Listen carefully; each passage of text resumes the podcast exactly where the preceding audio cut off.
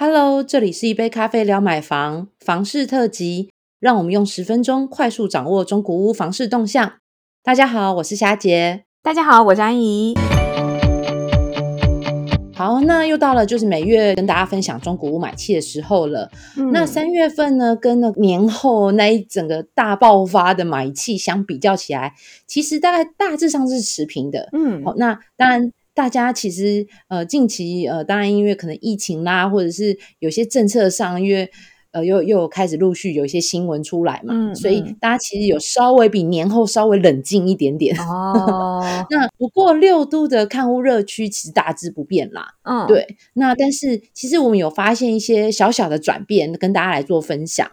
那北部的买方有开始往低总价啊，或者小宅来做靠拢。那当然，我也想大家知道，那个双北房价一直都是高攀不起。对啊，太贵了，太贵了，对不对？对啊，就每天我们就这样望着那个网站上的开价，看着单价心叹这样子。好，那随着也随着就是官方现在打房的动作很频繁啊，那资金不够的不够雄厚的屋主，其实开始。我觉得他们有开始抱着就是有赚就好的心态来做抛售啦。嗯，对。然后短线投资的，就是那投资客，其实因为也因为打房政策的关系，就是陆续释出。嗯，虽然有些还没有拍板定案，但是我想现在短期的投资客应该现在是处于观望的阶段。嗯，那其实反倒是刚性的需求，其实还会再持续攀升哦。嗯，就是自助客的部分，这个其实刚好我身边也有一个案例，跟大家就是借机分享。好啊，好啊，因为我上礼拜还在上课，然后我朋友又。我朋友他之前有跟我聊，他要买房，那结果他就跟我我在上课的时候，他就跟我说啊，他已经下斡旋了，他要开始买房了。那我担心啊，因为呃之前就是一步一脚印带着他来来看看房嘛，嗯，然后他就跟我说，那他要下斡旋要买房啦，我就说好，你现在就是踩稳，嗯嗯，踩稳你的呃资金底线。结果当我上完课再打开 line 的时候，他已经告诉我说，哎。他已经都完成签约了，而且我底线才有没有这么快？一堂课的时间就买房了，是不是？超快的。我想说，他怎么来不及等我那个三小时的时间就完成买房这件事情？那到底有没有踩住啊？有啊，有有，他的他的底线有踩住，所以我在想啊，就有对应到那些资金不够雄厚，或者是有打算保持着，就是有赚就好，开始抛售的心态。其实买家这时候只要踩稳自己的需求底线，嗯嗯，那喜欢的房子其实都是有机会可以，就是呃不会买到高价了。嗯，对我觉得都还是有机会的。好。那刚好看，就是分析到这点，所以跟大家分享这个案例这样子。因为上礼拜发生，我也觉得很吃惊。嗯，真的哎，这么这么迅速就对了，真的对，很迅速哦。好，那再回来，所以整体的那个三月的数字，整体攀月数字是这样哈。那那为呃，刚好提到，其实呃，为什么会说哎，其实。呃，整体的买气其实大概是持平。那不过大家有稍微冷静一下，那冷静在哪里呢？因为其实上网找房子，其实一般买家在真的在买房子签约之前的前期行为嘛，因为还在上网找资料啦、看房子。而乐屋网这边的网站数字，其实就是在在反映这个前期的看屋的上网看屋这个部分。嗯，那我们发现说，哎，二月大概就是年后。在初二、初三之后，就会出现一一波的高峰。那那也反映在三月份的那呃六都买卖移转动数这边有大概两万五千多栋的移转动数，也创近年来的就是十一年来同同期高峰嘛，对不对？那其实，在观察乐屋三月的买方行为，大部分都是持平的，包含在访客数啦，或者是说上网预约看我略降一点点。好，那不过是相较于去年的同期，其实都还有还是有提升，大概增加大概八到九趴 percent 这样子。嗯嗯。而预约看护大概有涨到三四成哦。那跟去年比较起来，房市是属于热络的。哦。那不过也有相对啊，因为去年那时候，呃，那疫疫情哦，疫情还没，去年疫情是五六月的时候。对。所以其实如果这样比较起来，今年的热度在房市热度还是有维持住的。嗯，对，而且你像你刚刚有提到嘛，就是预约看屋数大概还是增加了三到四成左右。其实整体来讲，那个房市的热络状况好像还是比去年同期来的好一些哦。对，三三四成，我觉得还蛮多的，多啊，超多的。超多。你看，虽然投资有投资客可能有在说，不过刚性需求的这些买家，其实还是可能会觉得说，哎，他对房市保持乐观，那也觉得说，这时候其实呃，可能屋就像刚刚讲的，哎，屋主觉得有赚就好啦，或者是有一些房子会陆续做释出的部分，因为政府在打炒房嘛，那当然买家就觉得说，哎，那那些原本是想要打算炒房或是囤房的。呃，那些投资客们应该会呃会持续试出手边的房子，所以这时候其实诶进来看房反而有比较多的选择，嗯，所以在预约看屋上面有大幅的成长，嗯，好，那我们再来细看六都的状况好了。那六都因为也很久没跟大家分享一下，就是六都的现在热区在哪里了，对，因为前前阵子都在讨论。比较多可能都是跟相关新闻啦有关的。好，那来看一下，目前三月份在六都的热区来说，台北市以中山区、北投区、内湖区为主。嗯，然后呢，而且集中看屋的总价带大概在一千五百万到两千万的电梯大楼。嗯，但是如但是五百万到一千万的一到两房的那个买方比例也有提高哦。嗯，所以就像刚刚讲到的，哎，就是刚性需求比较算是自住需求的买方。在看，而且也有人在看，就是呃比较小小房型的那个房子这样子。嗯嗯，好，那新北市的部分的话，就是还是以就是呃单价偏低的，就是淡水、三重、新庄为主。那总价带大概会集中在到一千万到一千五百万的电梯大楼，或者是大概在一千万内的公寓。嗯，对。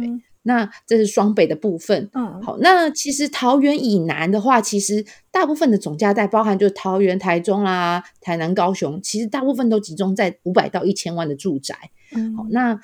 呃，桃园市的买方集中在中立跟桃园，好，那分别就是有达到二十六趴跟二十一趴，这个其实大概跟过往的比例大概都相近啦。桃园就是热那这几区这样子，对，热区感觉比较没有动这样子，比较没有太大变动。嗯，好，那那台中市呢，依然就是那个现在。一直都已经夯了一年半的北屯区遥遥领先当中，好像都没有人撼动它的地位哈。因为北屯的人口也比较多啊，嗯，然后地也大，这样子比较密集一些。对，而且后来其实去年有陆陆续续有一些，就是比如说大型的卖场啦，嗯，然后是捷运啊相关都有陆陆续的，就是建相关建设都有起来，嗯，所以北屯区的热度一直都是还蛮热的这样子。对，那台南当然大大区就是永康区，最受青睐就是电梯大楼跟透天别墅了，嗯，而且占比都有大概二十趴，嗯，那其他比较小，大概可能就占一层左右，大概就是东区跟安南区。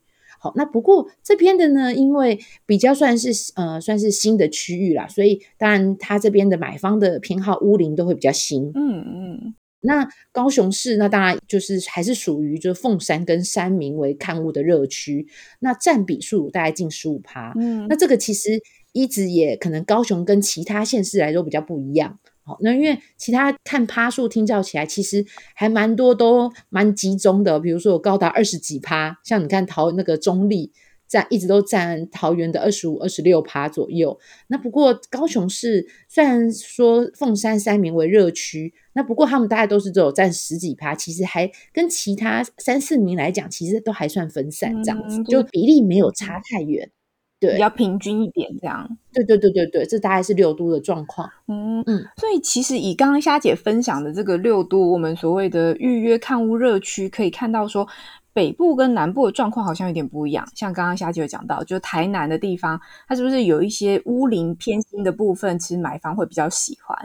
然后在想啦，可能应该是因为当地的房价相对机器比较低啦，所以稍稍微是相对哈，相对稍微还比较能够负担一点。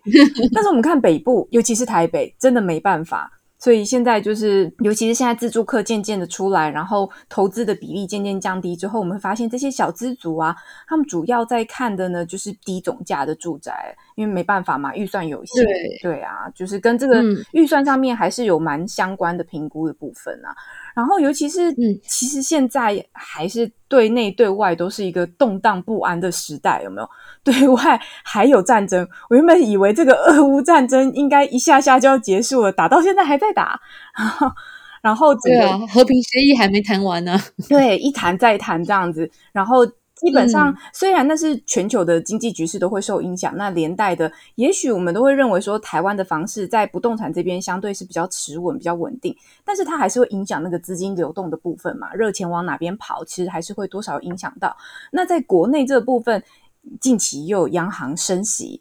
然后又接下来那个预售物禁止换约的这个平均地权条例的修法嘛，嗯，所以种种的对内政策、对外的这个动荡不安呢，我觉得在经济面啊、政策面还有各种信心面的打击，接下来房市有可能啦，大家都在评估说有可能就是量能应该会出现萎缩，嗯，但是价格的部分就很有趣，而且前几天刚好也跟一些朋友在讨论，就是说大家觉得这个价格会不会动？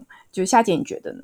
嗯。这这我有两难呐，有两难啊！啊，你 身为屋主，希望它往上走；身为屋主，希望它尽量持平是没有关系。但是你知道，我的房贷那个利利率在增加，升息的影响。对，你总不能跌下来，跌到我这个贷款都吐回去了吧？对不对？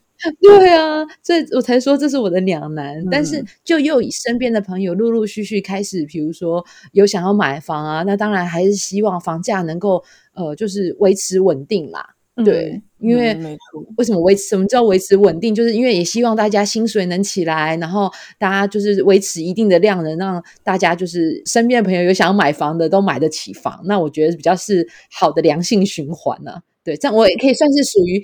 偏向年年那个年轻族群一 族，想买房的买得到，买到房的也不亏，是不是？大姐大对对对对对，因为好像很完美的世界。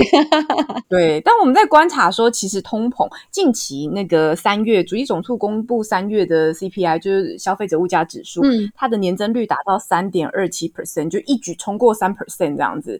然后它的就是这个数字是创下一百一十五个月以。来新高，我已经不知道一百一十五个月到底是几年了，很久。天哪！